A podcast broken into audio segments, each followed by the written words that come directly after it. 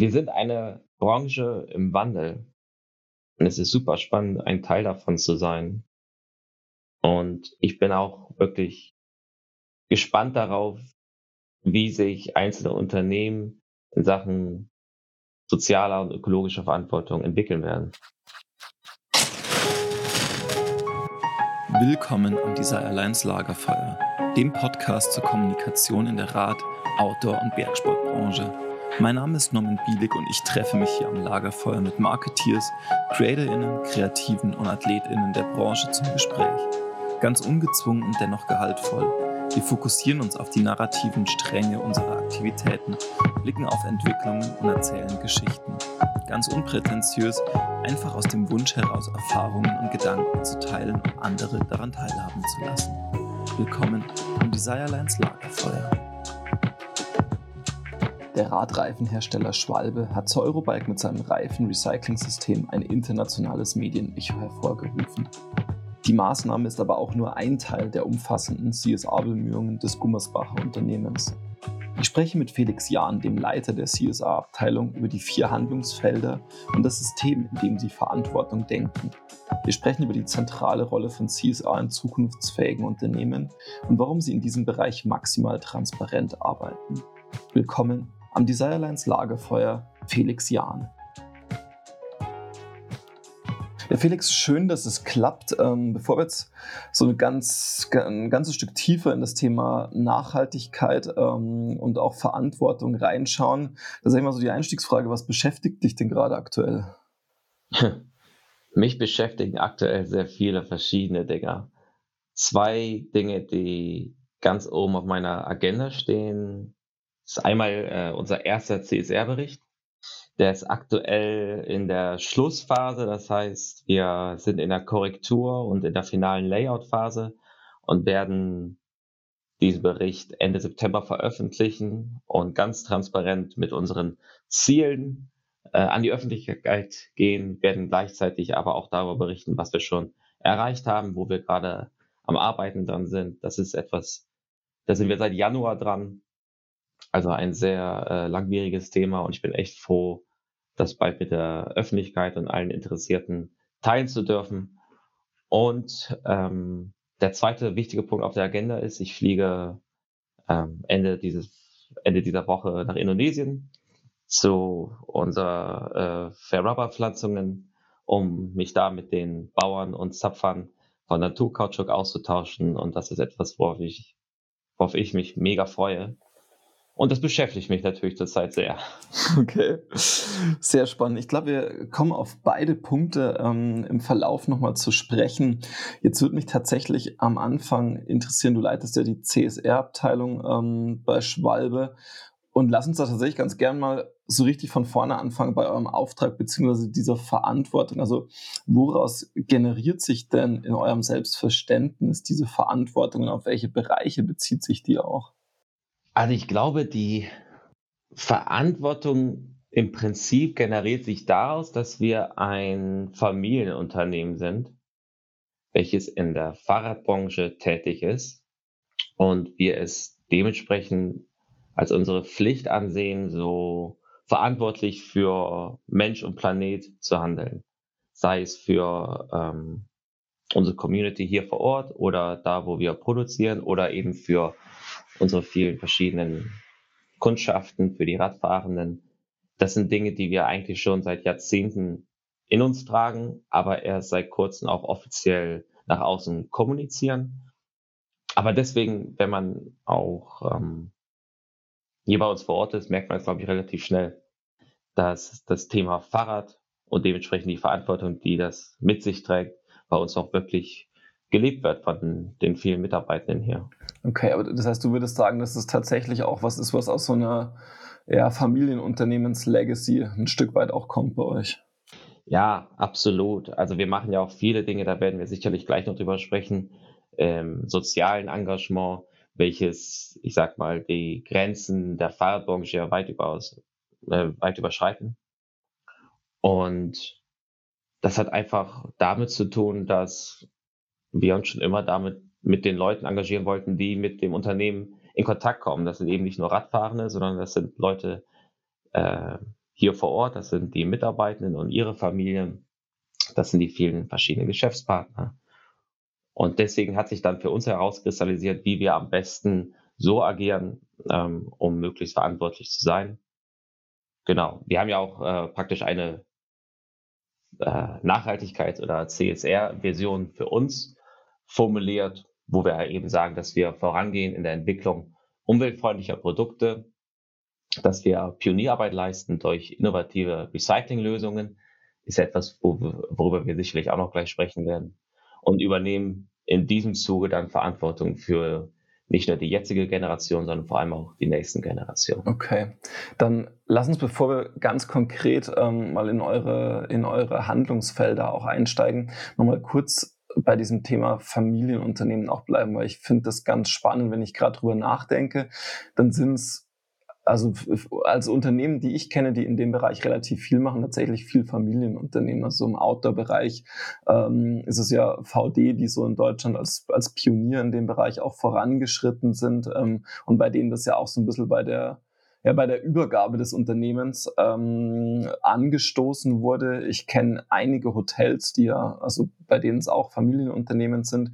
wo es dann auch so die ähm, die, die Unternehmensfolge im Grunde ist, ähm, dies bedingt, dass sich die, die Hotels ähm, anders und neu ausrichten müssen, also wo die junge Generation tatsächlich auch fordert, ähm, das Ganze ökologischer, nachhaltiger zu gestalten, weil sie ansonsten im Unternehmen nicht bleiben würden.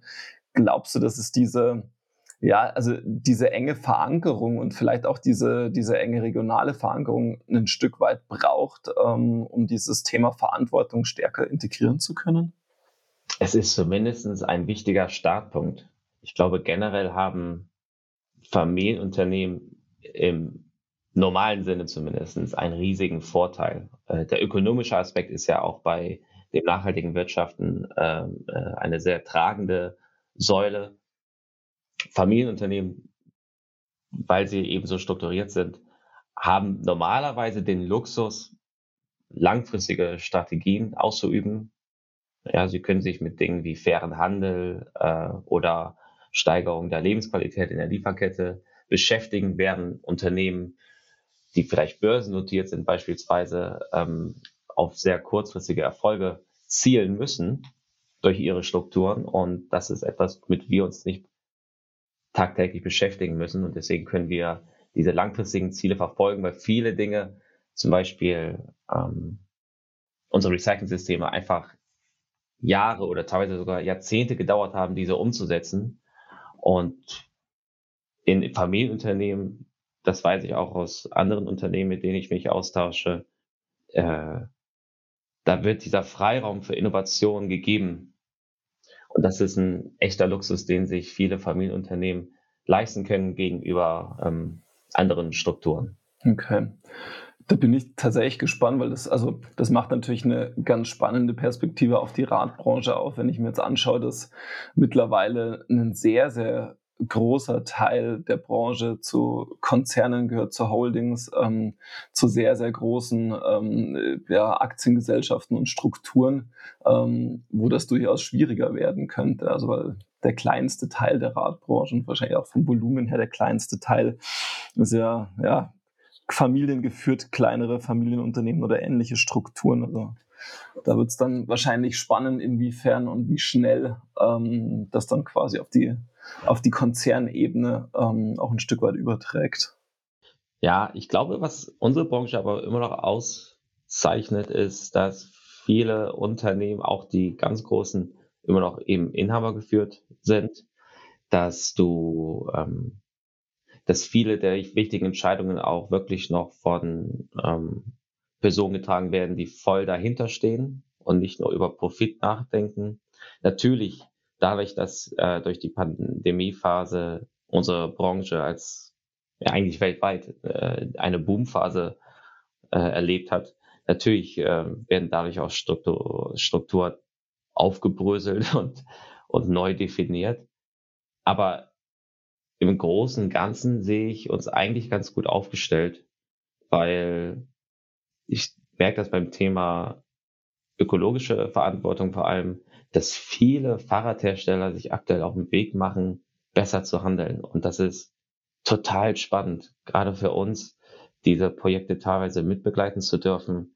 Ich bin wirklich gespannt, was sich in den nächsten zwei bis drei Jahren bei uns als Branche generell tun wird. Vor allem hier in Deutschland.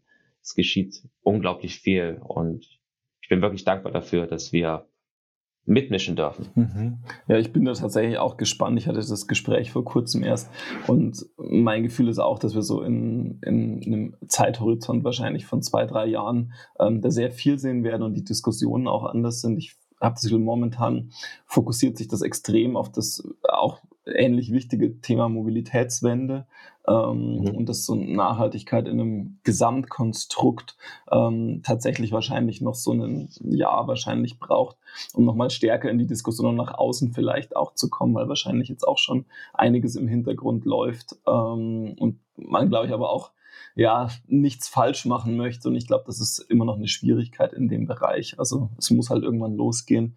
Ähm, und gleichzeitig ist so ein bisschen diese Angst, irgendwas falsch zu machen und dafür vielleicht auch verrissen zu werden da. Mhm. Lass uns jetzt tatsächlich vielleicht mal ähm, so ganz strukturiert bei euch reinschauen, was ihr macht. Wir hatten es jetzt gerade schon. Ähm, ich denke immer ganz gerne so in diesen, in diesen drei Nachhaltigkeitssäulen, ähm, weil ich es ganz spannend finde, das so ein bisschen umfassend damit zu integrieren.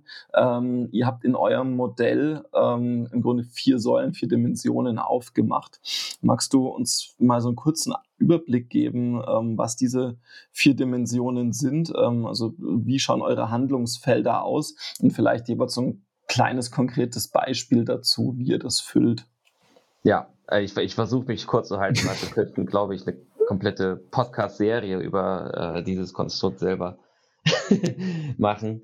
Ähm, es ist so, als ich letztes Jahr, Ende letzten Jahres angefangen habe als CSR-Manager, habe ich erstmal, das erste, was ich getan habe, ich habe alles niedergeschrieben, was mir eingefallen ist, was wir als Unternehmen bereits tun im Bereich ökologische Verantwortung, im Bereich soziale Verantwortung. Und dann habe ich ganz schön viele Aktivitäten niedergeschrieben und gemerkt, okay, wir können das grob in vier Handlungsfelder strukturieren oder segmentieren. Einmal Produkt, einmal Unternehmen, das heißt hier an unseren Standorten, also nicht nur in Reichshof, sondern auch bei unseren Tochterunternehmen. Unsere Lieferkette, ganz wichtig hier natürlich vor allem unsere Produktion in Indonesien und Vietnam. Und am Ende das soziale Engagement. Und um mal Beispiele zu nennen für die verschiedenen Säulen, haben wir unter Produkt beispielsweise unsere Ansätze der Kreislaufwirtschaft. So sind unsere Kernprodukte, Reifen und Schläuche inzwischen zu 100 Prozent kreislauffähig. Das heißt, wir können sie komplett recyceln und wiederverwerten für die Produktion von neuen Schwalbeprodukten. Gleichzeitig haben wir auch andere Produktinnovationen. So haben wir zum Beispiel einen Pannschutzgürtel, den Green Guard, der aus einem Drittel Recyclingmaterial besteht. Ähm, oder auch ein äh, Material Screening, wo wir nach Cradle-to-Cradle-Prinzipien äh, die Inhaltsstoffe analysieren. Das heißt, es ganz viel fällt unter die Säule Produkt. Bei Unternehmen haben wir zum Beispiel als Beispiel äh, unsere neue Unternehmenszentrale. Hier, äh, ich, ich sitze gerade in ihr drin, in der neuen Unternehmenszentrale. Sie besteht zu 98 Prozent aus kreislauffähigen Materialien, ist komplett schadstofffrei. Das heißt, das Thema Nachhaltigkeit und Ökologie hat von Anfang an in der Konzeptphase schon einen sehr wichtigen Beitrag geleistet und war auch ein Fokuspunkt für uns in, äh, im Design. Äh, unsere Mitarbeitenden fallen auch darunter, wie wir mit ihnen, äh, wie wir sie unterstützen und fördern, ähm, wie wir die langjährige Betriebszugehörigkeit fördern. So haben wir zum Beispiel auch äh, inzwischen äh, viele äh, Mitglieder der Mitarbeitenden, die schon in zweiter Generation praktisch hier sind, was äh, ganz schön ist. Wir haben Bike-Leasing-Systeme, wir haben unsere Bike-Garage hier. Also so viele kleine Dinge, die ähm, das Leben bei Schwalbe schön gestalten. In unserer Lieferkette fallen vor allem ja, das Projekt Fair Rubber rein. Das heißt, wir setzen uns für fair gehandelten Naturkautschuk ein. Ähm, das bedeutet am Ende des Tages für die Bauern und Zapfern von Naturkautschuk, dass sie höhere Löhne erhalten und dadurch auch bessere Arbeitsbedingungen dass gewisse Ökostandards eingehalten werden, dass die Lebensstandards in der Lieferkette erhöht werden. Ähm, dass wir auch ein globales Energiekonzept haben bei unseren Produktionsstandorten. So nutzen wir zum Beispiel organische Abfälle anstatt äh, Kohle und Öl in der Energiegewinnung in unseren Produktionen. Und in der letzten Säule, der, die soziale Säule, da fallen ganz viele Punkte, weil wir schon seit, hatten wir gerade schon gesagt, eigentlich schon seit Jahrzehnten uns engagieren für unsere Community hier, aber auch international. Zum Beispiel unterstützen wir ein ganz schönes Projekt ähm, Children. Da ähm, bekämpfen wir ganz akut mit dem Children e.V. Kinderarmut in Deutschland und haben auch gleichzeitig jetzt einen Kinderbeirat bei Schwalbe gegründet, wo äh, Kinder der Familien der Mitarbeitenden äh, tagen und Projekte implementieren und initiieren äh, und ausführen, ähm, um akut Kinderarmut auch hier bei uns ähm, in der Region zu bekämpfen. Wir unterstützen aber auch den World Bicycle Relief oder das Chancenwerk. Das sind ja alles Dinge, die du sicherlich auch kennst. Fördern Sport im, in der Fahrrad- oder auch im Rollstuhlbereich, aber eben auch außerhalb der Fahrradbranche, äh, im regionalen Engagement, also zum Beispiel den VfL Gummersbach, den kennt man vielleicht als Handballverein, äh, eben nicht nur die Profisparte, sondern vor allem auch die Jugendsparte, so dass auch Kleinkinder äh, mit dem Sport nahe kommen. Also es sind viele verschiedene Handlungsfelder, die ähm, einzeln betrachtet nicht viel miteinander zu tun haben, aber wenn man, ich sag mal, diese CSR-Perspektive auf sich nimmt, merkt man, okay, irgendwie sind sie doch alle miteinander verbunden. Und das haben wir versucht, in diesem Vier-Säulen-Konstrukt deutlich darzustellen. Ich hoffe, das war jetzt nicht ein zu langer Monolog. Nee, nee, alles gut. Das ist, das ist perfekt, glaube ich, auch, um es nochmal so ein bisschen zu verstehen. Und es ähm, macht nochmal klarer, also den Gedanken, den ich im Vorfeld jetzt auch schon hatte, ähm, dass mein Gefühl ist, ähm, also du in deiner Rolle musst ja das Unternehmen, die Umgebung des Unternehmens, die Prozesse, das komplette Sourcing im Grunde extrem gut kennen, ähm, um diesen Job zu machen, weil es geht ja, also gefühlt geht es ja sehr, sehr tief in alle Bereiche rein und es geht ja schon auch sehr tief in, ähm, also in klare Business Cases ähm, am Schluss rein, die zu verstehen ähm, und die anzupassen. Ähm, magst du vielleicht noch mal so ein bisschen was über deine Rolle ähm, und was die Anforderungen an diese Rolle auch sind, weil ich das Gefühl habe, ähm, wenn ich mir das zum Teil bei Unternehmen anschaue, dann kommt da eine Person von außen, soll diese Rolle ausfüllen, ähm, aber also ja, mein Gefühl wäre jetzt wirklich, ähm, im Grunde braucht es wahrscheinlich erstmal ein, zwei Jahre sehr, sehr tief drin in allen Bereichen des Unternehmens, ähm, um diese Rolle tatsächlich ausfüllen und wahrnehmen zu können. Ja, das stimmt. Ich hatte das große Glück, dass ich vorher bei Schwalbe als Produktmanager in der Technik tätig war. Das heißt, ähm, ich war eng verbunden mit der Produktentwicklung, aber vor allem eben unserer Lieferkette, sprich unsere Produktion und auch die vorgelagerte Lieferkette, weil ich gemeinsam mit zwei anderen Mitarbeitern das Fair Rubber Projekt äh, begleitet habe. Das heißt, so kam ich schon früh in Kontakt mit vielen äh, Dingen, die mich auch heute beschäftigen. Äh, nicht nur eben die Produktion per se, sondern auch die Energiebilanz oder die äh, Arbeitsbedingungen. Ähm, es gibt viele Compliance-Themen von Kunden, also Code of Conduct etc., mit denen ich auch als Produktmanager schon in Kontakt kam. Ich kenne aber auch als Produktmanager oder als ehemaliger Produktmanager die vielen internen Prozesse bei uns, die vielen Abteilungen und wie sie ticken und miteinander agieren. Also das ist das Schöne daran, dass man als Produktmanager bei Schwalbe eigentlich im tagtäglichen Austausch mit allen Abteilungen ist, also von der IT bis zur Logistik. Und das war für mich natürlich ein Riesenvorteil, so dass ich eigentlich von Anfang an als CSR-Manager das volle Potenzial ausschöpfen konnte, was bei uns hier vorliegt. Ganz wichtig ist natürlich, dass ich das nicht alles alleine mache. Ich habe, wir sind insgesamt ein Team aus vier Leuten. Wir haben einen Recycling Manager, den Sebastian, der sich vollumfänglich mit unserem Recycling-System auseinandersetzt. Wir haben den Markus, der sich mit der Produktsicherheit und Produktnachhaltigkeit auseinandersetzt. Das heißt vor allem, dass er mit den Inhaltsstoffen ähm, und den Regularien äh, sich tagtäglich auseinandersetzt. Dann haben wir den Jens, der als Assistant CSR Manager bei uns tätig ist. Er kümmert sich vor allem um die Nachhaltigkeit hier bei uns am Standort, um die Ökobilanzierungen. Ein ganz, ganz wichtiges Thema aber auch um das Mobilitätskonzept, was uns als Unternehmen umtreibt. Das heißt, wie kriegen wir mehr Leute aufs Fahrrad? Wie kriegen wir den Switch vom Verbrenner zur E-Mobility, äh, Flugkompensation etc. Das ist alles, was er begleitet. Das heißt, ich muss das nicht alles alleine machen. da bin ich sehr dankbar für.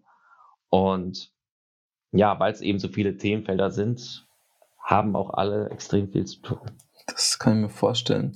Ähm, ich würde mir gern zwei Themen ein Stück weit tiefer anschauen. Lass uns gerne mal bei dieser konkreten Maßnahme des Reifenrecyclings verweilen. Ähm, magst du da vielleicht mal kurz beschreiben, welche Herausforderungen ihr in dem Bereich hattet und wie ihr sie lösen konntet? Also wie auch dieser ja, Prozess ein Stück weit ist, ähm, den ihr jetzt habt mit dem Reifenrecycling.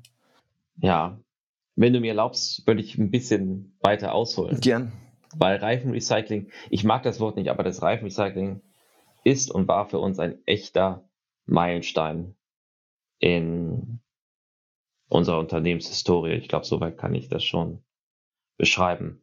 Wir haben 93, also vor knapp 30 Jahren angefangen, Fahrradreifen zurückzunehmen und diese äh, weiter zu verarbeiten als Werkstattmatten. Das heißt, Fahrradreifen wurden zu Werkstattmatten. Die hat man vor allem äh, im Fahrradhandel und in den Werkstätten gesehen. Teilweise sehe ich die da immer noch. Also sind sehr langlebig, die Dinger. Das war damals eine konkrete Nachfrage aus dem Markt. Das heißt, der Handel ist zu uns gekommen und hat gesagt, Schwalbe, die Großen hören uns eh nicht zu, könnt ihr nicht vielleicht ein System entwickeln, damit wir nicht mehr die Gebraucht- und Altreifen verbrennen müssen. Und deswegen haben wir uns damals schon zusammengesetzt und eben dieses Downcycling-Verfahren am Ende des Tages entwickelt. Ist natürlich nicht das, was wir eigentlich verfolgen wollten, weil wir wollen ja nicht, dass diese Rohstoffe verloren gehen. Wir wollen, dass aus diesen wertvollen Rohstoffen der Alt- und Gebrauchtreifen wieder neue Schwalbeprodukte entstehen. Und da war ein wichtiger Zwischenschritt die Implementierung des Schlauchrecyclings. 2015. 2015 haben wir angefangen, alte Schläuche zurückzunehmen, diese zu recyceln, so dass wir heute sagen können, dass jeder Schwalbe Standardschlauch aus 20% Recyclinganteil besteht. Und dieser, das Recyclingverfahren allein äh, spart 80% Energie ein gegenüber der Verwendung von neuem Material da sind auch schon die Transportwege mit inkludiert in dieser Richtung. Also das ist etwas, was auf jeden Fall auch der Umwelt wirklich zugutekommt.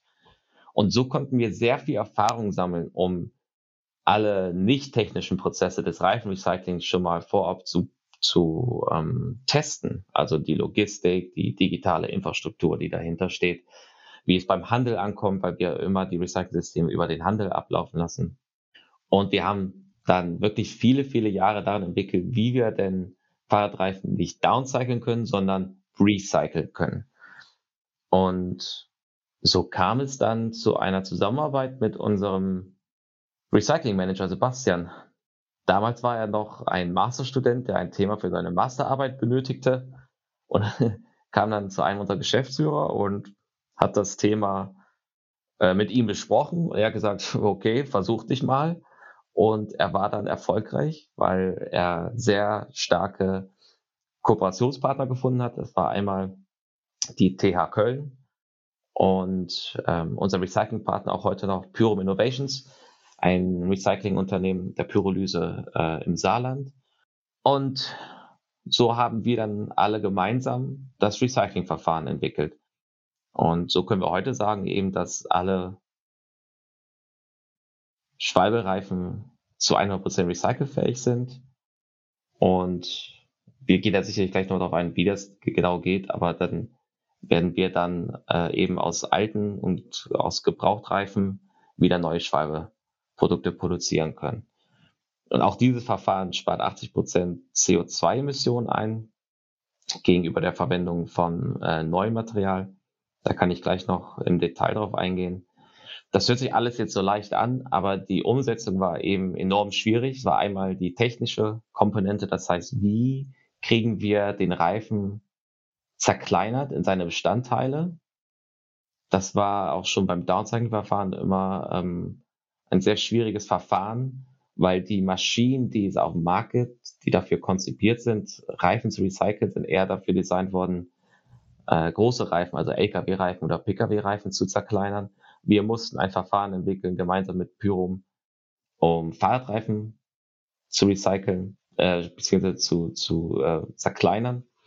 Das ist ein Schredderverfahren, was wir mit ihnen entwickelt haben, ähm, wo eben der Reifen dann zerkleinert wird in seine Bestandteile Gummi, Textilfaser aus der Nylonkarkasse und eben Stahl aus dem Drahtkern, den man kennt. Es gab enorme Logistikhürden. Das heißt, wie können wir Reifen vom Handel so abholen, dass sie dann beim Recyclingpartner landen, dass er auch weiß, dass die Lieferung ankommt. Das hört sich auch alles sehr leicht an. War aber technisch sehr schwierig umzusetzen. Die digitale Infrastruktur, die IT, die dahinter steckt, war sehr schwierig umzusetzen. Aber wir haben es am Ende des Tages geschafft, weil wir von Anfang an als Team gearbeitet haben. Das hört sich sehr klischeehaft an, aber es ist wirklich so, dass alle Abteilungen hier, auch, äh, hier bei Schwalbe zusammengearbeitet haben. Äh, wir als CSR-Abteilung ähm, die Sinne geschärft haben, warum uns dieses Thema so wichtig ist. Und das wurde dann auch sehr schnell von allen verstanden, also von den Leuten im Lager bis hin zur IT. Und deswegen konnten wir das dann relativ schnell umsetzen und auf der Eurobike dieses Jahr vorstellen. Ähm, du hast es schon gesagt, ähm, also vom ökologischen Impact her, also ihr spart 80 Prozent ähm, CO2 ein. Ähm, wie schaut es denn beim ökonomischen Impact aus? Also ist das was, wo ihr am Schluss drauf zahlt? Ist das was, was ihr kostenneutral durchführen könnt? Ähm, wie funktioniert das? Wir betrachten die Kosten nicht als den treibenden Faktor bei diesem System. Ob wir aktuell draufzahlen oder nicht, das können wir so in Gänze noch gar nicht genau sagen, weil wir das System ja erst in Gänze seit Juli umsetzen. Ja, wir haben aktuell 700 Händler, knapp ein bisschen mehr, die an diesem System teilnehmen. Aber was aus dem ökonomischen Faktor sehr wichtig ist, ist, dass wir unsere Lieferkette robuster aufstellen und diversifizieren. Das heißt, wir beziehen, also ich, vielleicht muss ich mal ganz von Anfang anfangen. Was wir aus dem Recyclingverfahren gewinnen, ist ein Recycling-Ruß, den wir in Zukunft dann äh, in den Schweimprodukten einsetzen. Ähm, und de, dieser Recycling-Ruß ersetzt. Industrieruß ist eine ganz wichtige Komponente aller Reifen, also nicht nur Fahrradreifen, sondern eben auch Lkw- oder Pkw-Reifen hat äh, bestimmte Performance-Eigenschaften und Qualitätseigenschaften, weshalb es ohne ihn nicht geht. Er ist aber auch einer der ökologisch schädlichsten Komponenten bei Reifen, weil Industrieruß gewonnen wird, indem man fossile Brennstoffe, also Öl und Gas, verbrennt, äh, was natürlich sehr klimaschädlich ist. Und indem wir jetzt Recycle, also Recycled Carbon Black oder Recycling Ruß einsetzen, sparen wir 80 Prozent CO2-Emissionen ein. Das nur so als Background. Aber dieser Industrieruß kommt aus großem Teil eben aus Russland und China. Und um uns da sicherer aufzustellen, fahren wir sehr gut eben auf Recyclingruß einzusetzen. Und das ist etwas, was wir in Zukunft natürlich stetig ausbauen möchten. Wir werden nächstes Jahr auf der Eurobike das erste Schwalbe-Produkt vorstellen, was zu 100% Recovered Carbon Black und nicht mehr Industrieruß äh, verwendet. Das werden wir vorstellen und das möchten wir dann peu à peu auch im Portfolio bei uns in den Produkten erweitern, ja, so dass wir den, den Anteil an Industrieruß stetig reduzieren. Okay, dann lass uns vielleicht ähm, um die, die, die Frage ähm, des ökonomischen Impacts so ein Stück weit hinten, hinten anzustellen oder dieses Gesamtsystem nochmal ähm, zu verstehen, vielleicht wirklich kurz in diesen Prozess schauen, der ja durchaus recht komplex ist. Also einerseits in der Händlerkommunikation, dann Logistik, ähm, dann noch einen habt ihr ähm, euren Recyclingpartner mit an Bord. Das ist ja schon ein, ein relativ komplexer Prozess. Ähm, magst du den vielleicht mal kurz beschreiben, um dieses, ja, um dieses System einfach zu verstehen noch? Genau, ich, ich äh, erkläre mal das System so einfach wie es geht. Grob haben wir fünf Schritte. Der erste Schritt, der wichtigste Schritt meiner Meinung nach, ist, dass alles beim Handel anfängt. Das heißt, Wenn die Radfahrer dann ihre Gebrauchtreifen abgeben, können sie die beim Handel abgeben. Dieser sammelt die Reifen in einer extra dafür konzipierten Box von uns. Da passen circa 200 Reifen rein. Sobald diese Box voll ist, wird sie von unserem Logistikpartner Ammons abgeholt. Gleichzeitig wird eine leere Box da abgegeben. Und dann landet diese Box bei unserem Recyclingpartner im Saarland, äh, Pyrum Innovations. Dort werden die Reifen dann, wie gerade eben schon beschrieben, zerkleinert in ihre, in ihre drei Bestandteile. Der Stahl und das Textilgewebe werden anderen Recyclingverfahren beigefügt. Da haben wir dann äh, direkt gar nichts mit zu tun. Und das Gummigranulat, ungefähr 70 Prozent der Reifen dann, wird einem Prozess beigefügt, der nennt sich Pyrolyse. Das ist ähm, eine Spaltung organischer Verbindungen unter Ausschluss von Sauerstoff bei sehr hohen Temperaturen, ca. 700 Grad. Das heißt, es findet eben keine Verbrennung statt, ganz wichtig. Und was wir aus diesem Prozess erhalten, sind drei Komponenten. Das ist einmal ein Pyrolysegas, welches wir verstromen, um ähm, den Pyrolyseprozess ähm, mit Energie zu versorgen. Das heißt, er unterstützt sich selber, er läuft also autark was sehr wichtig ist bei Recyclingverfahren, weil oftmals Recyclingprozesse sehr energieintensiv sind, was ähm, dann teilweise doch eben sehr umweltschädlich ist. Das können wir hier zum Glück absolut vermeiden. Dann haben wir ein Pyrolyseöl, welches äh, BASF bezieht. Die verwenden das als Substitut für Rohöl. Und ähm, verwenden das dann zum Beispiel in der Herstellung von sehr hochwertigen Textilien, welche beispielsweise auch VD bezieht. Man kennt vielleicht die VD Radhosen aus Pyrolyseöl von Autoreifen. Genau, das ist praktisch das Prinzip. Und dann für uns ganz wichtig ist das Pyrolyse Koks oder eben auch Recovered Carbon Black. Gerade habe ich das auch als Recycling Ruß äh, benannt. Das ist das, was für uns wichtig ist. Und das möchten wir perspektivisch verwenden und dadurch Industrieruß ersetzen. Und wie gesagt, das erste Produkt, was zu 100% Recycling-Ruß und nicht Industrieruß verwendet, wird schon nächstes Jahr vorgestellt. Genau, das heißt, wir verwenden, wir setzen diesen Recycling-Ruß in neuen Schwallprodukten ein, welche dann wieder im Handel verfügbar sind und somit ist der Kreislauf dann in Gänze geschlossen, ohne dass jeglicher Müll äh, entsteht. Okay, das heißt aber, äh, in diesem ganzen Prozess, also bezahlt ihr das Recyclingunternehmen und kauft dann quasi auch wieder den Ruß zurück? Ähm, oder wie funktioniert diese, diese Partnerschaft dort auch? Genau, also wir, wir bezahlen für diesen Recycling-Ruß. Okay. Ganz genau. Ja.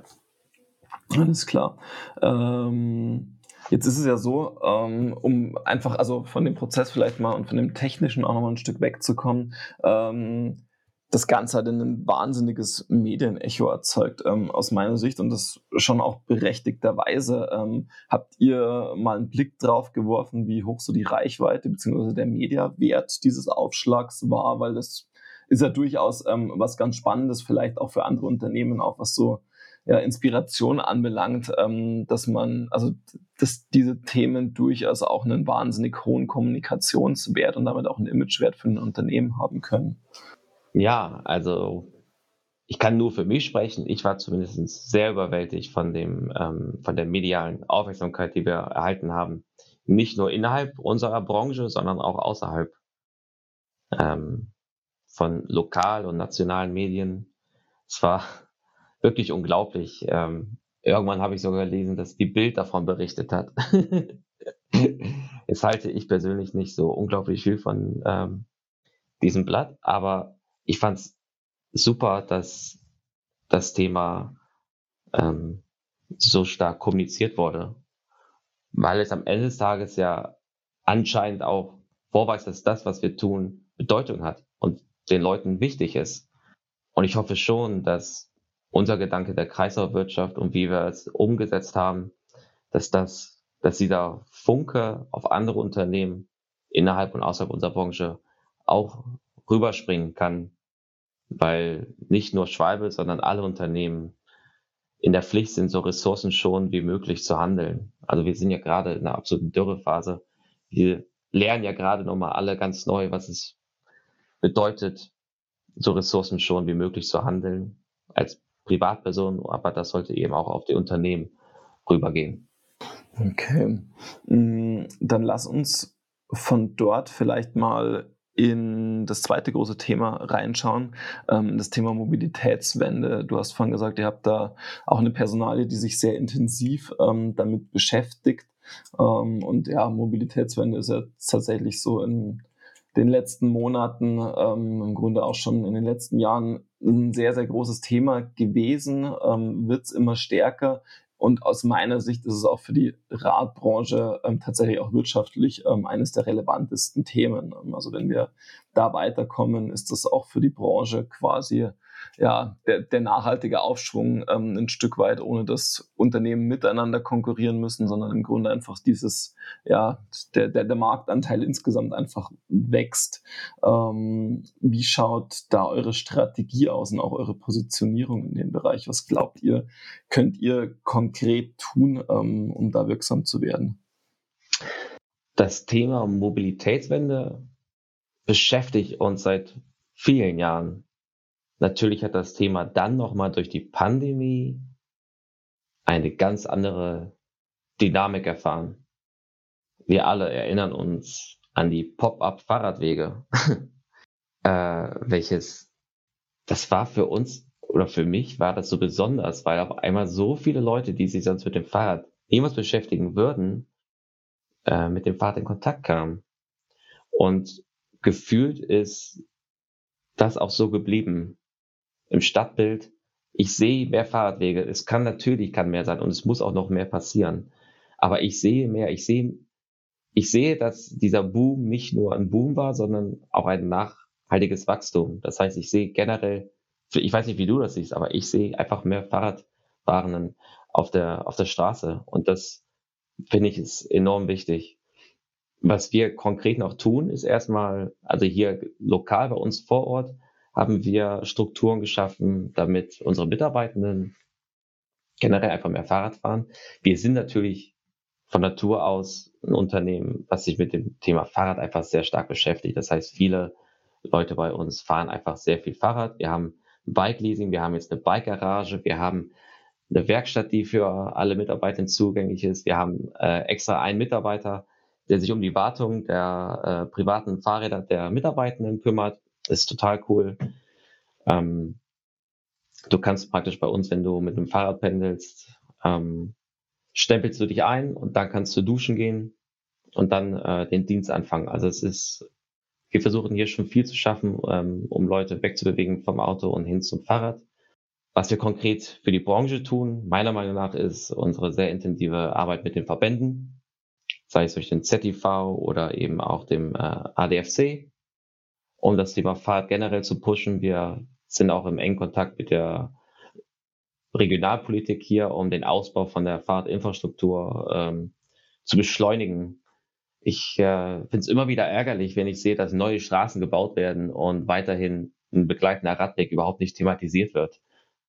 Ähm, weil es eigentlich alle Studien, die dafür gibt, zeigen, dass sobald es die Fahrradinfrastruktur gibt, viel mehr Leute Fahrrad fahren und Leute auch sicherer auf dem Fahrrad unterwegs sind. Leute sagen ja immer, ja, aber das Fahrrad ist so gefährlich. Aber sobald man anfängt, die Fahrradfahrerinnen zu trennen vom Pkw-Verkehr, dass die Anzahl der Unfälle dramatisch reduziert wird. Und das hoffe ich, wird in Zukunft auch von der Politik noch viel stärker bespielt, dieses Thema. Weil gerade in den Innenstädten ähm, der Platz einfach knapp wird und es viel zu viele Autos gibt. Und das Fahrrad ist nicht das Allheilmittel für, für die Mobilitätsprobleme in Deutschland, aber es ist ein wichtiger Baustein, um Lösungen zu finden. Ja. Okay, das heißt, ihr setzt in einem ersten Schritt tatsächlich so bei, bei euch im Unternehmen an, bei euren Mitarbeitenden ähm, und dann quasi schon auch, also verbandsseitig ähm, auf politischer Ebene. Ja, also definitiv der Ausbau der Fahrradinfrastruktur, nicht nur im, im urbanen Bereich, sondern auch im ländlichen Bereich. Es gibt super viel Potenzial im ländlichen Bereich, der aktuell überhaupt nicht ausgeschöpft wird, was mich äh, sehr frustriert. Da hoffe ich mehr.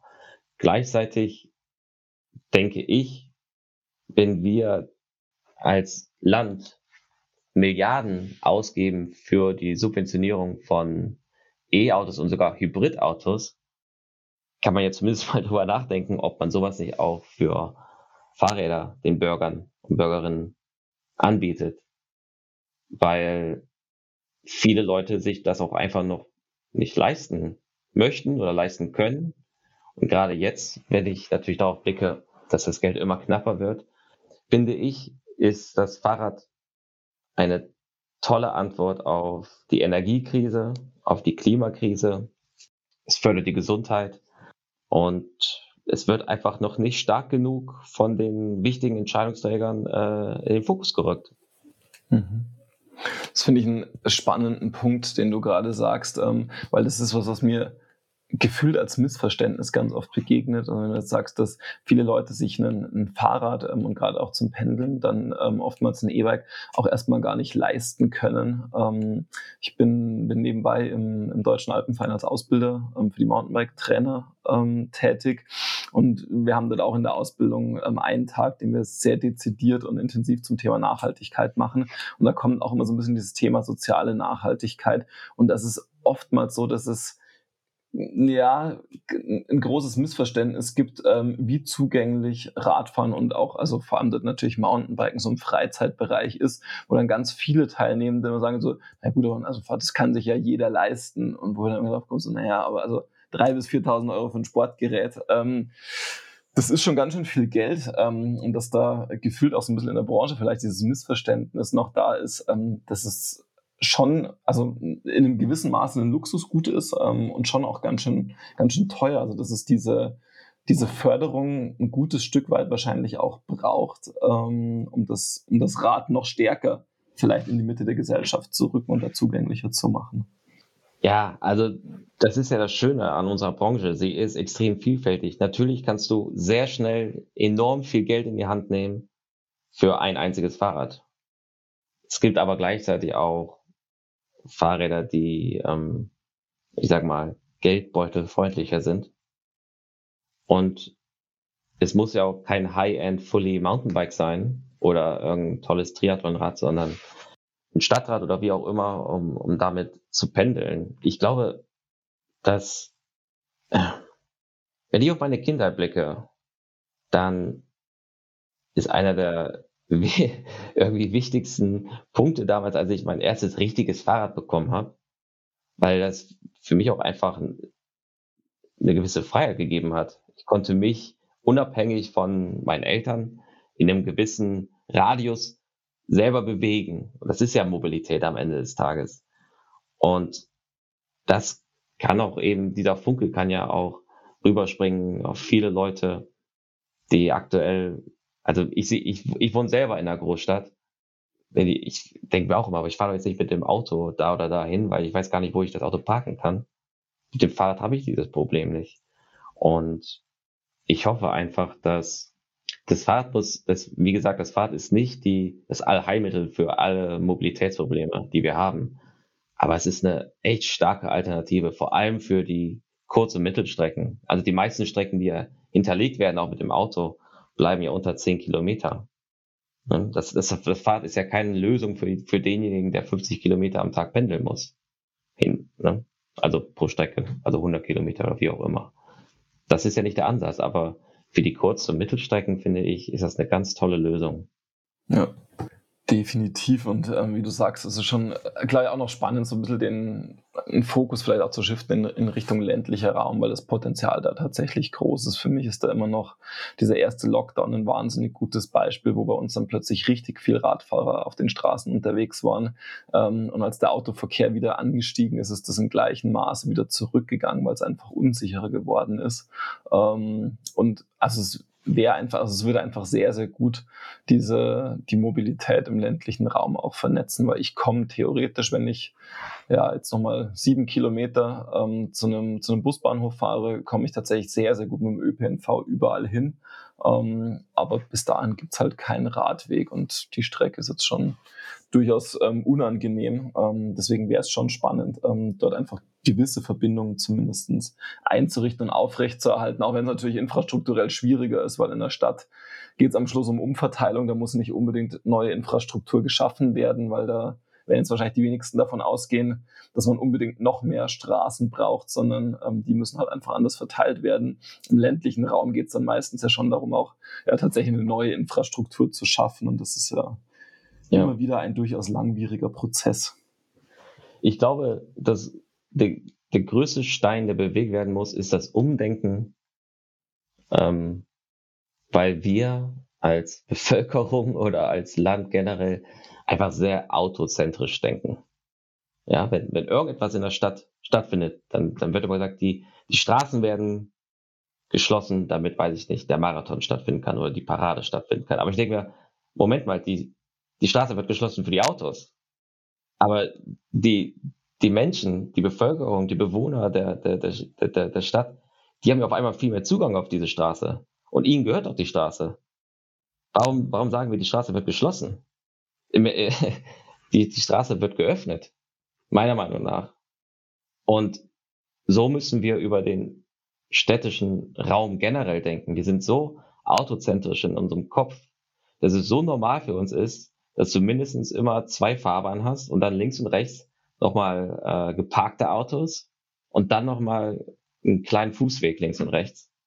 Und damit geben wir uns irgendwie oft schon zufrieden. Und dann müssen sich da noch irgendwie Cafés und Läden irgendwie noch reindrängen. Und ich finde, ich war im März in Paris für eine Nacht. Und ich war früher öfters mal in der Stadt und fand es teilweise sehr schwierig, da mit dem Fahrrad unterwegs zu sein. Und das hat sich so krass geändert. Diese Stadt ist in so einem starken Mobilitätswandel, ja, dass, dass dieser, dass der urbane Bereich, die Straßen den Leuten zurückgegeben wird. Die Cafés haben auf einmal viel mehr Platz, auf die Straße auszuweichen. Die, die Fahrbahnen werden äh, äh, gekürzt oder reduziert. Man hat viel mehr ähm, Raum für ähm, Fahrräder oder eben andere Mobilitätslösungen, also auch Scooter oder Lastenräder, wie auch immer. Und das ist so erfrischend zu sehen. Die, die, die, die Stadt ist irgendwie entschleunigt worden und dadurch ist die, die Lebensqualität deutlich erhöht worden. Das ist faszinierend und ich bin mir sicher, dass man das auch bei uns umsetzen kann. Ja, es, es wäre auf jeden Fall wünschenswert. Ähm, ich bin auf jeden Fall gespannt, ähm, was dort passiert. Jetzt lass uns vielleicht nochmal von den konkreten Maßnahmen ähm, auf so eine Metaebene schauen.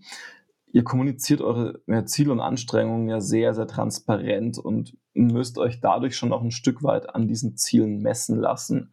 Wäre es für euch nicht ein, ja, ein gutes Stück weit einfacher, ähm, im Grunde einfach die, die Erfolge zu kommunizieren und diesen, diesen Weg in dieser Transparenz gar nicht zu zeigen? Also die Frage ist also warum diese Transparenz, warum ist die euch so wichtig? Ähm, und wie geht ihr oder wie ist der Plan, damit umzugehen, ähm, wenn, wenn Sachen einfach auch mal nicht hinhauen? Das ist eine gute Frage, die mir so noch nie gestellt wurde. Ähm, es ist so, du hattest gerade gesagt, manche Unternehmen oder Menschen haben Angst, gewisse Dinge zu tun, weil sie sich damit angreifbar machen. Ich finde, wenn man Verantwortung nach außen tragen möchte, dann muss man das mit Transparenz verbinden. Das heißt, man muss Transparenz schaffen, damit man auch glaubwürdig agieren kann. Ja, wenn ich jetzt sage, ja, wir haben jetzt dieses tolle Produkt, also beispielsweise, wir haben jetzt ein Reifenrecycling, ist aber super klimaschädlich, aber das sage ich euch nicht, dann mache ich mich ja automatisch enorm angreifbar und werde dann auch zu guter Recht dem, dem Greenwashing beschuldigt. Und deswegen sind, gehen wir den Ansatz an, okay, wir kommunizieren Ziele transparent, in der Hoffnung natürlich, dass wir sie auch erreichen. Und wenn wir sie nicht erreichen, aus welchen Gründen auch immer, dann werden wir Transparenz darauf angehen und sagen, wir haben dieses Ziel nicht erreicht, aus diesen Gründen, und versuchen es jetzt auf neuem Wege. Ich, man, es, es ist ein weiter Weg zu, zu, zur ökologischen und zur sozialen Verantwortung. Und ich glaube, man kann auch gar nicht, in, es ist sehr schwierig, da perfekt zu agieren. Ich sage ja nicht, dass das, was wir tun, äh, das Nonplusultra ist, bei weitem nicht. Aber wir versuchen uns stetig zu verbessern. Und deswegen ist es auch für uns als Motivation enorm wichtig, diese Ziele zu stecken, damit man etwas hat, worauf man hinarbeitet. Und wenn wir diese Ziele erreicht haben, dann werden wir uns neue Ziele stecken. Ist ja ganz klar. Wir, geben uns ja nicht damit zufrieden, die Kreislaufwirtschaft bei den Reifen etabliert zu haben. Jetzt ist das Ziel, okay, wir wollen den Einsatz von RCB in so vielen Schwallprodukten wie möglich einsetzen. Wir wollen das Fahrradreifenrecycling in so vielen Märkten wie möglich anbieten. Ja, das sind, das, das sind so diese Dinge, die wir, wo wir vorangehen möchten. Ich glaube, das ist auch etwas, was uns auszeichnet, dass wir uns eben nicht immer mit etwas zufrieden geben, sondern sobald wir ein Ziel erreicht haben, gehen wir direkt ans nächste Ziel ran. Okay, dann ist das ehrlicherweise ein, ein ziemlich guter Übergang, ähm, so in, in, Richtung Ende, ähm, aber vor allem auch nochmal Ausblick. Also was sind denn ja, so jetzt die, die, die nächsten größeren Ziele, du hattest den ähm, euren Bericht schon erwähnt, der jetzt Ende des Monats gleich ähm, kommen soll. Ähm, was sind denn so von den konkreten Maßnahmen ähm, aus den verschiedenen Handlungsfeldern die nächsten Maßnahmen, die ihr gerne umsetzen möchtet? Ähm, wir planen einen starken Ausbau von Fair Rubber, also den Ausbau von fair gehandelten Naturkautschuk in unseren Produkten. Wir sind aktuell daran, das wirst du in unserem CSR-Bericht sehen. Wir haben eine Ökobilanz für den Standort Deutschland und UK schon äh, vorgelegt. Und das bauen wir jetzt aus auf alle Tochterunternehmen, sodass wir das dann hoffentlich dann schon nächstes Jahr kommunizieren können, wie wir hier performen. Aber ganz wichtig ist äh, die zweite Dinge, die ich gerade angesprochen habe. Das heißt, wir möchten den Einsatz von Recycling-Groups in so vielen Schwalbeprodukten wie möglich ähm, ja, etablieren. Wir möchten das Schlaufrecycling genauso wie das Reifenrecycling in so vielen Märkten wie möglich anbieten. Das natürlich schieben wir jetzt erstmal auf Kontinentaleuropa. Wir möchten weiter vorantreiben das Thema Transparenz in der Lieferkette. Da sind wir aktuell dran mit der Responsible Sports Initiative. Das ist eine Initiative ähm, des Weltverbandes für Sportartikel, WFSGI, um ähm, Standards in der Fahrradbranche auch gerecht zu werden, nicht nur bei unseren Lieferanten, also unserem Hauptlieferanten, sondern auch in der vorgelagerten Lieferkette. Das ist ein ganz spannendes Thema, was uns äh, noch etwas beschäftigen wird. Das sind so die wichtigsten Dinge, die uns aktuell, die mich beschäftigen. Ähm, ja, es, es gibt super viele spannende Themen, auch in der in der Forschung und Entwicklung, wo ich heute leider noch nicht so viel drüber reden darf, aber ähm, es wird nicht langweilig, so viel kann ich nur sagen. Das glaube ich. Und ich bin tatsächlich gespannt, ähm, in ja, welcher Runde und in welchen Erfahrungen wir so in zwei Jahren zusammensitzen können, ähm, mit dem Blick zurück auf den Blick nach vorne, also was sich da schon getan hat, was sich noch tun wird. Und wahrscheinlich wird es in zwei Jahren ähm, einige einige mehr ähm, CSR-Abteilungen ähm, in den Unternehmen geben ähm, und entsprechend gefüllt. Und ich bin tatsächlich so ein bisschen gespannt, auch in, in welche Richtung ähm, die einzelnen Unternehmen gehen werden, weil ich glaube, also so ein bisschen, wie du es am Anfang gesagt hast, ähm, das Familienunternehmen ist so eine, ja, so eine Verantwortung und Tradition und Verpflichtung vielleicht auch, die, die durchaus spezifisch ist und Konzerne können das oder regeln das vielleicht so ein bisschen anders, ähm, weil die ja, der Hintergrund ein anderes. Und ich glaube, das wird, das wird ganz spannend tatsächlich, ähm, wer seine Verantwortung auf welche Art und Weise auch wahrnimmt und in welche Richtungen dann pusht. Ja, wir sind eine Branche im Wandel. Und es ist super spannend, ein Teil davon zu sein. Und ich bin auch wirklich gespannt darauf, wie sich einzelne Unternehmen in Sachen sozialer und ökologischer Verantwortung entwickeln werden. Definitiv. Super. Dann Felix, vielen, vielen Dank für deine Zeit. Ähm, viel Erfolg und viel Kraft noch auf eurem Weg. Ähm, und ich bin tatsächlich gespannt ähm, auf so ein Update in einem Jahr, ähm, wie es weitergegangen ist. Ähm, es war tatsächlich sehr inspirierend und spannend, hier reinzuschauen ähm, und schon mal ja, so diese, diese Insights zu bekommen, wo es hingehen soll, welchen Weg ihr auch schon gegangen seid und also wie ernsthaft ihr das Thema auch angeht. Vielen, vielen Dank. Ja, vielen Dank, dass ich heute Teil des Podcasts sein durfte. Wir bleiben noch ein wenig sitzen und blicken ins Feuer. Wir hoffen, dass dir diese Folge des Desirelines Podcasts gefallen hat und freuen uns über Likes und positive Kommentare. Teile die Folge gern mit KollegInnen und FreundInnen, die Gefallen am Lagerfeuer finden könnten. Hast du Feedback und oder Gastempfehlungen für uns, dann schreib uns gerne eine Mail an podcast.desirelines.de. Bis nächste Woche am Desirelines Lagerfeuer.